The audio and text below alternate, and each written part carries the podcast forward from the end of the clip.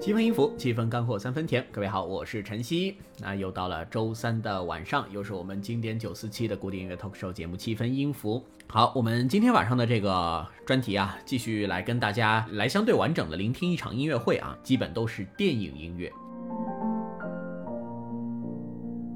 在这个电影音乐的专题当中啊，还是由喜马拉特直棒柏林爱乐乐团一起呈现的2015年柏林森林音乐会。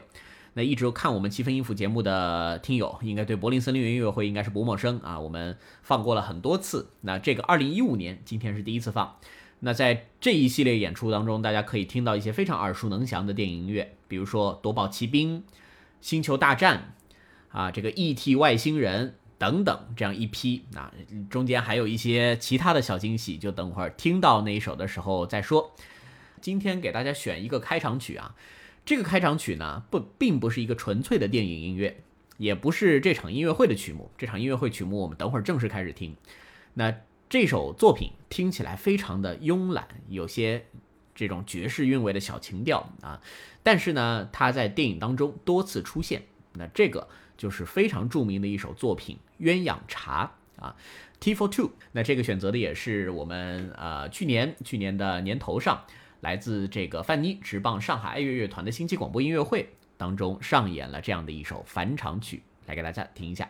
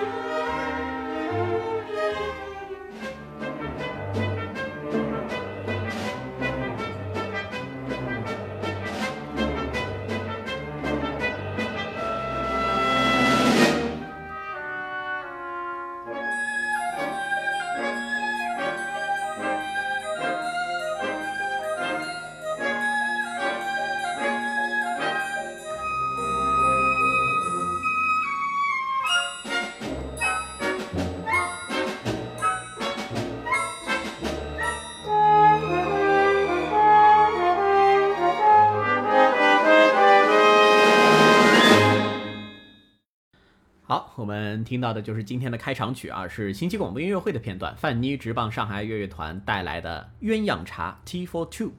这个作品是著名的呃前苏联俄罗斯作曲家肖斯塔科维奇他的这个经典的一部作品啊，《，T for Two》。那这个作品啊，我觉得不论是否听过啊，大家听完以后的感觉应该是什么样的？是很轻松愉快的。但是呢，肖斯塔科维奇。这位作曲家，他大多数的作品却是一些比较严肃沉重的交响乐和这个呃歌剧啊这样的一系列室内乐等等这样的作品，其实是非常深奥的。但是呢，哎，他有这样一首《鸳鸯茶》这个作品，所以非常的有特色啊。可能对于大家来说，这个旋律未必是在音乐会上听到的，而是在电影当中有一部早期的这个法国的喜剧片儿啊，这个上世纪八十年代的叫做《虎口脱险》，这是一个喜剧。这个整个呃整个的这个剧情是非常的搞笑的那！大家如果去哔哩哔哩上搜一下的话，应该能找到这样的一段内容。而且当时这个《虎口脱险》啊，我不知道大家看的是中译还是这个原版。当时的中译版呢是非常典型的这个中译电影的那种配音，就是这个配音吧本身也也给你一种严肃而又幽默的这样一种感觉。那肖斯塔科维奇这个作品，为什么这个作品会和他主流的那个音乐啊相差这么多？这个可以认为是他的一个潜性之作。当时呢，他和一个著名的指挥家叫做尼古拉马尔考啊，他们两个人打赌说，肖斯塔科维奇说：“你老说我写一些大作品，我给你证明，我能写一些非常流行的啊小曲调。”于是肖斯塔科维奇仅仅用了四十五分钟就写完了这部作品。那这个作品呢，在当时的这个前苏联的时局之下啊。在当时的那个前苏联，其实他对于这种音乐文艺的管控是非常严格的。这种调调在当时一出来，那靡靡之音啊，这个当局呢是非常不认可的。所以这个肖斯塔科维奇，尽管他这个作品很小，但是后面他是挨批评的啊，他甚至还要做一个公开的检讨，说我音乐不能这么写。所以后来呢，这个曲子。首先的风靡是在美国风靡起来，而并不是在这个俄罗斯风靡起来，所以很多人也就下意识的以为啊，这是一个美国百老汇的音乐，但其实它的原作者是肖斯塔科维奇。好，那么接下来啊，这个我们就陆续的要进入今天我们的半天音乐会了，也就是二零一五年的这个欧洲是呃二零一五年的柏林森林音乐会，来自于西蒙拉特直棒柏林爱乐乐团所带来的。这个电影音乐之夜啊，而且这个有一个很很有趣的标题，叫做“灯光相机开始”啊，就类似于啪灯一打，然后导演的那个东西嘣一切，电影就开始了。来，今天的开场曲，我先不说曲名，大家听一下。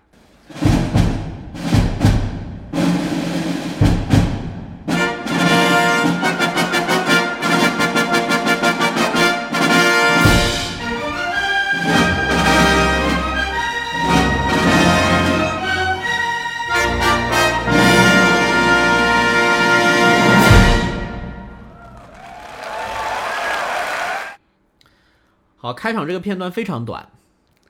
对吧？大这个大家熟悉了啊，当当当当当当当当当当当当当当当当当当啊，这个一太熟悉了。但有没有人知道这个到底是什么？那这段音乐呢，其实是有名字的，就是呃，首先电影这个产物啊，它和之前的歌剧啊什么的很很本质的一个区别，就是电影它的市场化做得更好，所以在电影这个艺术诞生的诞生后不久，就有了不同的电影公司。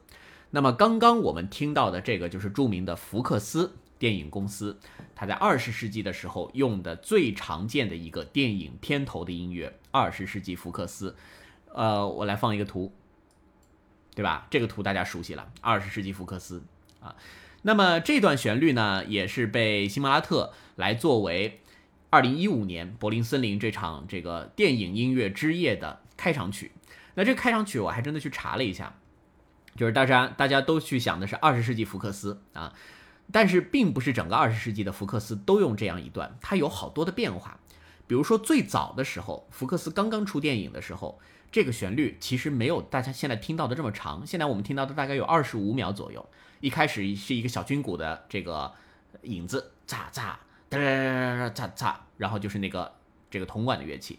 本来呢，它它没有最后弦乐的那个尾巴，只是一段号角声。但是慢慢的发展发展，哎，人家给多写了一段，给大家找了一个视频啊，来听一听二十世纪这个不同时期福克斯的片头，有很多，但是我只选了一些，大家可以听一下。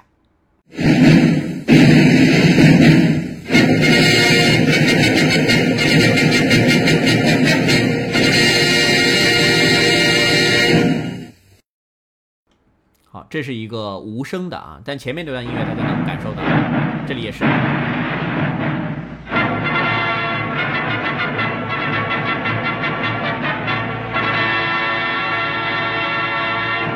发现了吗？它最后一段是少的。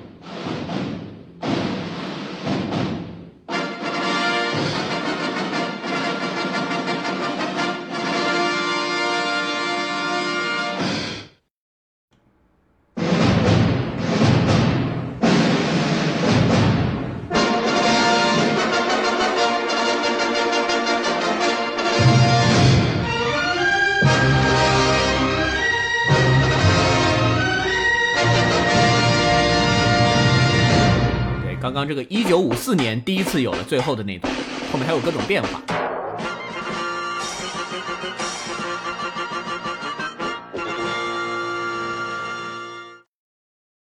好，这个他原原来的这个视频啊，有这个网友整理的非常非常长啊。然后呢，像刚刚的这个音乐，大家听得出来，前面本来少了一个弦乐的往上走的东西，后面呢加入加入了一个弦乐往上走的，这个节点就是一九五四年。在五四年的时候，福克斯的第一部用了新格式的电影，叫做《圣袍千秋》。那这个电影的上映呢，啊，这个曲作者埃弗瑞·纽曼啊，他把这个旋律改写成了我们今天最常听到的样子。但是在一九五四年之后啊，这个号角声其实并不是福克斯的所有电影都用，在很他在后面大概有二十多年的时间，它很杂。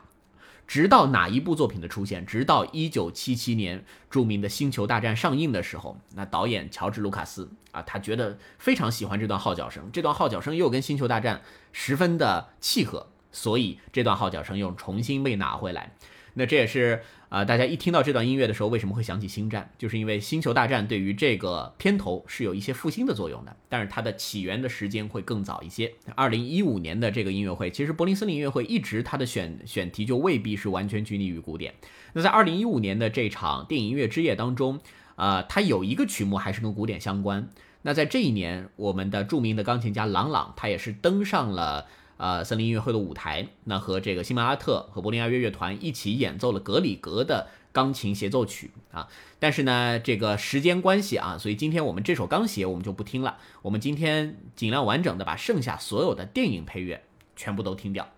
刚刚这个是开场，那二十世纪福克斯。那接下来我们就要进入的是第一个作品。那第一个作品呢是啊一位作曲家叫做布罗尼斯拉夫开普啊这样的一个作曲家，他写的一个他为一个电影写作的配乐，这个配乐呢叫做啊叛谍喋血记啊也有很有很多名字，也叫邦迪号叛变事件啊，好几个这个包括我们今天听到的都是属于比较早的好莱坞大片这样的一种感觉。那所以呢作为一个电影配乐。一般情况下，在开始的时候就要入木三分的把这个电影的整体的调性表现出来。所以作为开场曲，这个《叛谍喋血记》啊，它整个音乐听起来也是非常的辉煌，而且带有一些刺激感的。来听一下今天的这个曲目。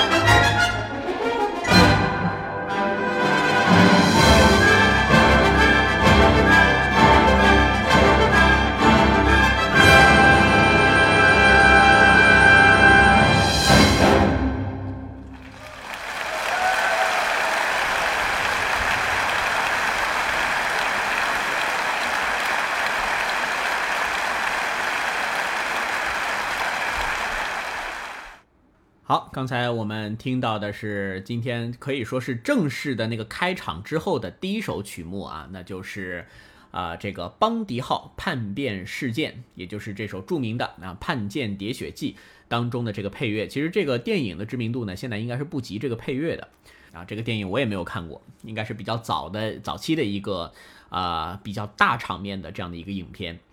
因为听这个音乐就知道，它整个如果放在现在的话，它可能就是一种科幻片的感觉。所以作为电影音乐呢，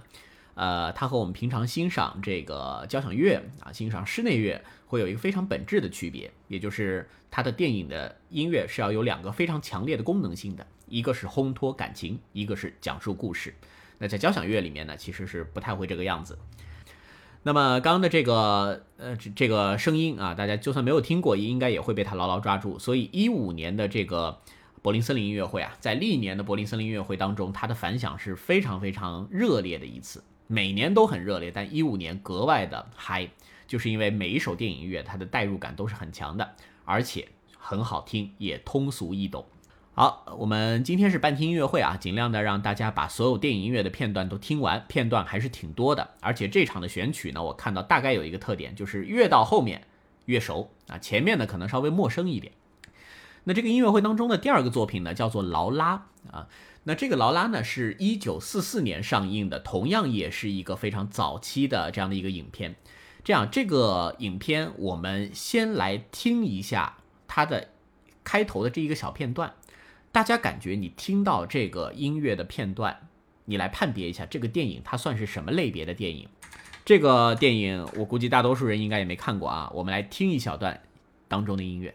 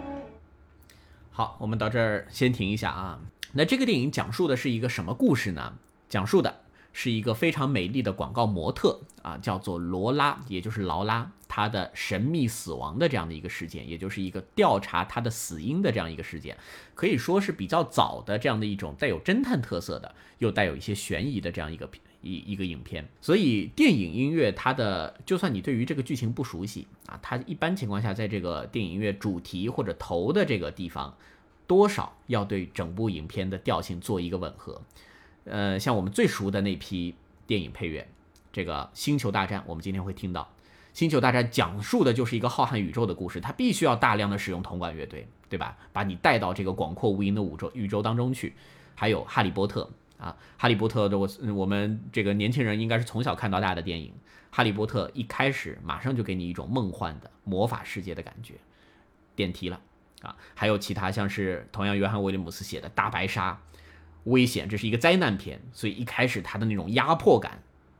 会让你挤压的你难受。还有像是今天也会听到的 E.T. 外星人，同样也是一种玄幻的角色。所以一流的电影音乐的作曲家，他不只会把音乐写得好听，他更多的会把这个音乐来塑造成电影当中的一种灵魂的所在。而且它也要有脱离于影片的这样的一个能力。好，我们就来听一听这个这场音乐会当中的第二个曲目啊，也就是这个带有一些悬疑片风格的，叫做《劳拉》的这部电影当中的主题曲。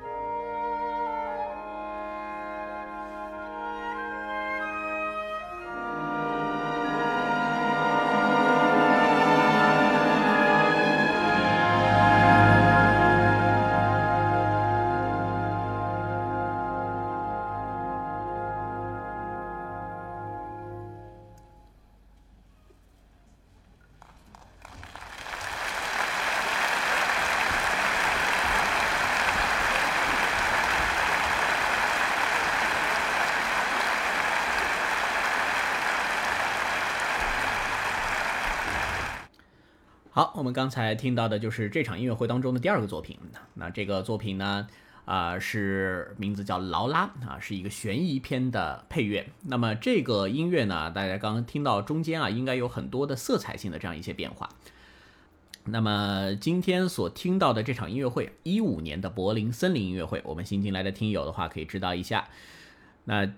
这场音乐会当中给大家选播的片段呢，全部都是电影音乐的当中的金曲。那么接下来的这个第三个作品，一九五八年上映的一个影片。那这个影片呢，名字叫做呃，如果翻译的好听一点，叫做《锦绣大地》；如果直译的话，就叫《大国》（Big Country） 啊。那么这个影片这样，呃，给大家还是听一下这个开头。然后，如果你没有看过这部影片的话，你听这个音乐的时候，你可以想象一下。你的眼前浮现出的是什么样的一个场景？我们先来听一下交响乐的演演奏，听大概几十秒。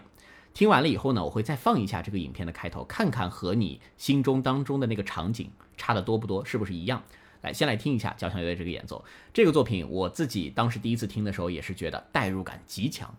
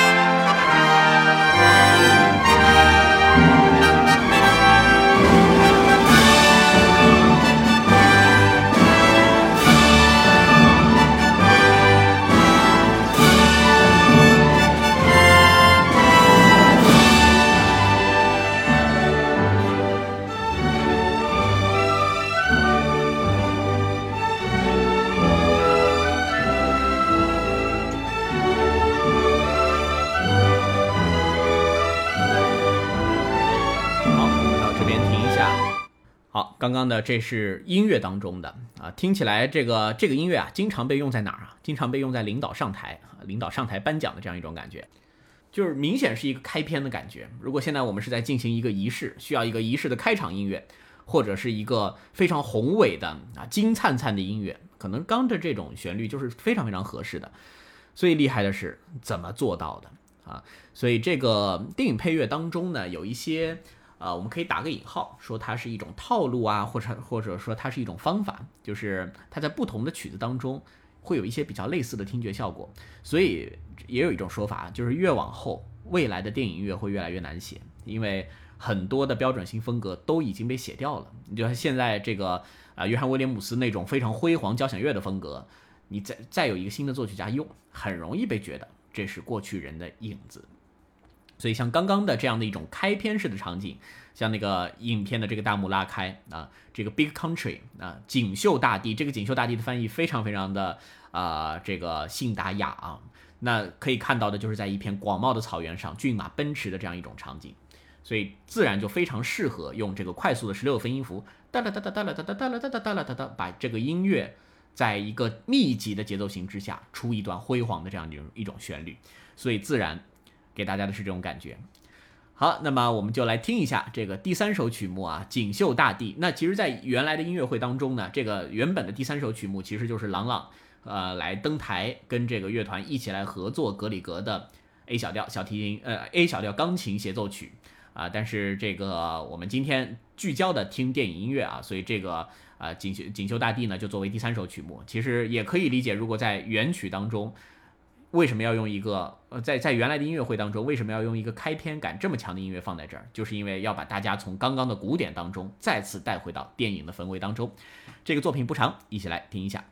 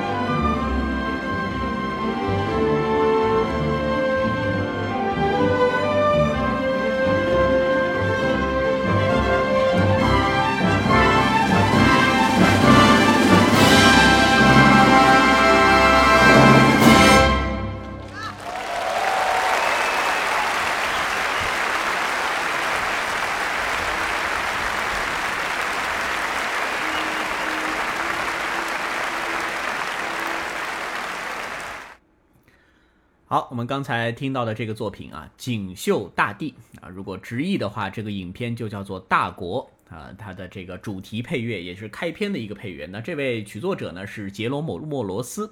那这个作曲家呢，他其实为呃这部这个音乐作品是赢得了第三十一届奥斯卡当时的这个最佳配乐奖的提名。呃，总之它是一个非常宏大的场景，是一个宽的、广的啊一个大场面。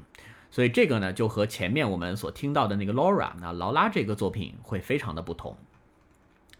好，所以这个是一个呃比较短小，但是过耳难忘的这样一个影片。那这个这个这这这这个配乐呢，让我想起来哪首曲子啊？让我想起来那个伦纳德伯恩斯坦的那首《豪勇七蛟龙》的配乐，就是那个经常活跃在各大领导上去讲话以及颁奖典礼的背景音乐。噔噔噔噔噔噔噔噔噔噔噔噔噔噔噔哒啦哒哒噔哒啦哒哒噔，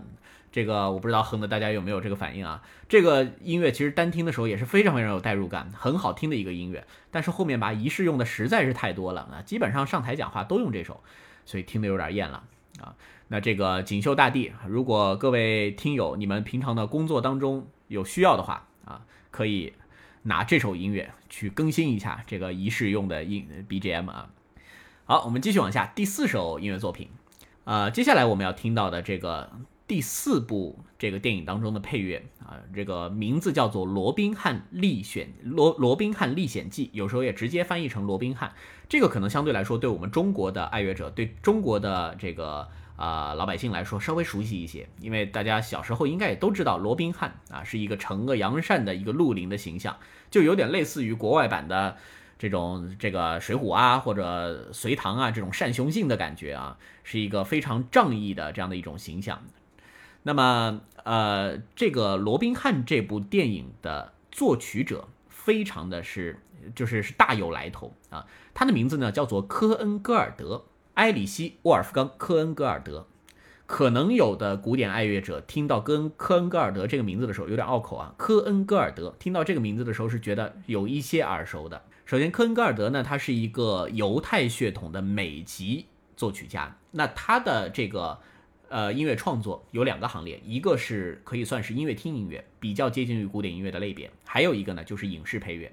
那他的所有的古典音乐的这个严肃音乐的创作当中，最知名的是他的小提琴协奏曲，在差不多上海啊，这个应该是近三年的音乐会舞台上，我如果没有记错的话，有两位出色的小提琴演奏者都演过这个作品，一个是王之炯，一个是宁峰，他们都在上海演过科恩格尔德的小提琴协奏曲。来给大家准备了一个科恩格尔德小提琴协奏曲第三乐章的片段啊，我们就也是听一小段。来听一下小协的第三乐章，科恩格尔德的小协，沙哈姆的演奏，祖宾梅塔的指挥。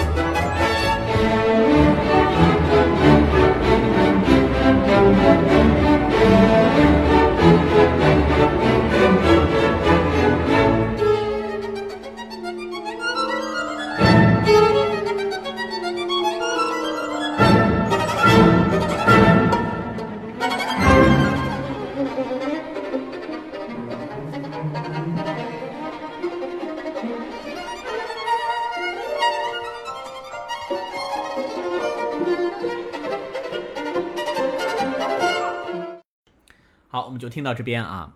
所以这是科恩格尔德最知名的一部小提琴协奏曲啊。那这个作品呢也很值得哪次啊，七分音符单独的来分享一下这个作品。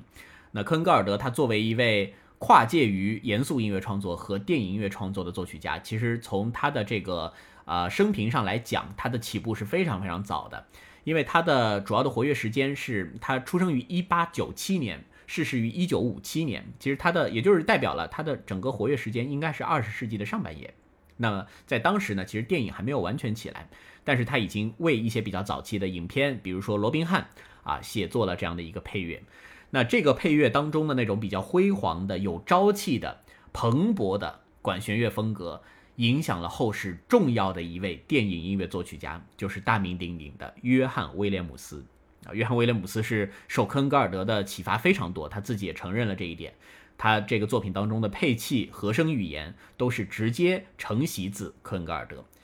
好，所以我们来听一下这个《罗宾汉历险记》当中的三段配乐啊，这个也是在音乐会当中，本来呢，西莫拉特一定是把它想演、想做成一个组曲来演奏的，但是因为当中的观众的反应太热烈，所以每个结束的之后都有鼓掌。第一段是《侠盗罗宾汉》，也就是电影的开场主题；第二段呢叫做《爱情的模样》，也就是铁汉柔情的感觉；第三段叫做《决斗的胜利》。想想也就知道，这个是电影最辉煌高潮的时候啊，主角与反派之间发起这种斗争的这样的一种场面，并最终取得胜利的场面。所以三个片段我们来连续聆听啊。首先第一个片段《侠盗罗宾汉》。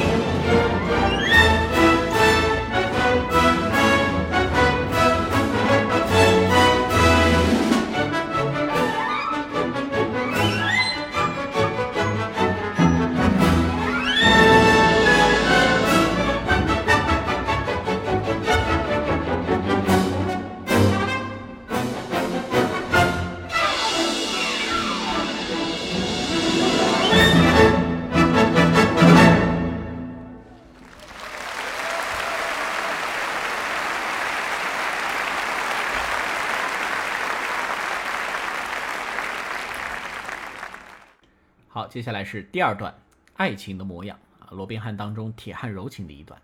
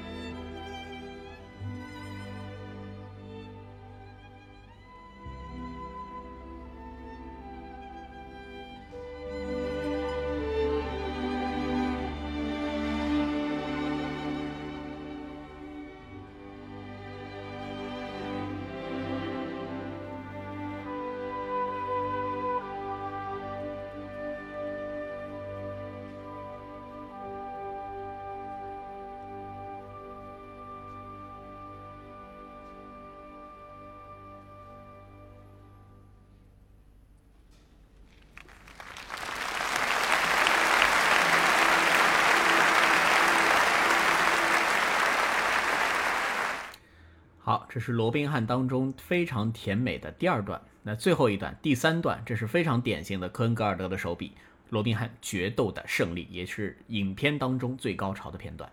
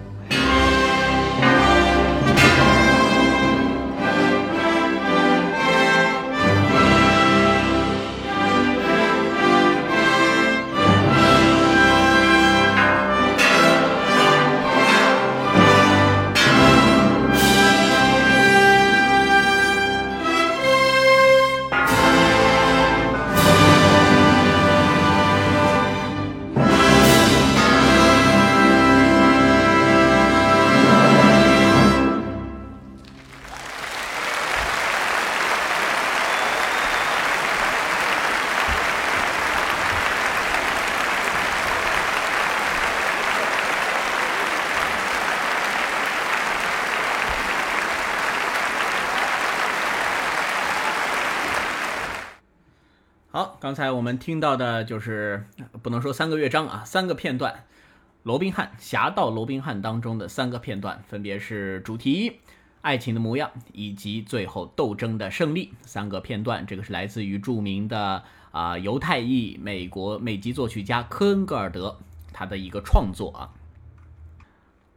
刚刚已经听了不少。等会儿会，等会儿的这些音乐它会更加的晚一些。其实越晚，时间越晚，越接近现在，它的整个，啊音乐的这个手法会更大胆，而且它的音响也会更厚重一些。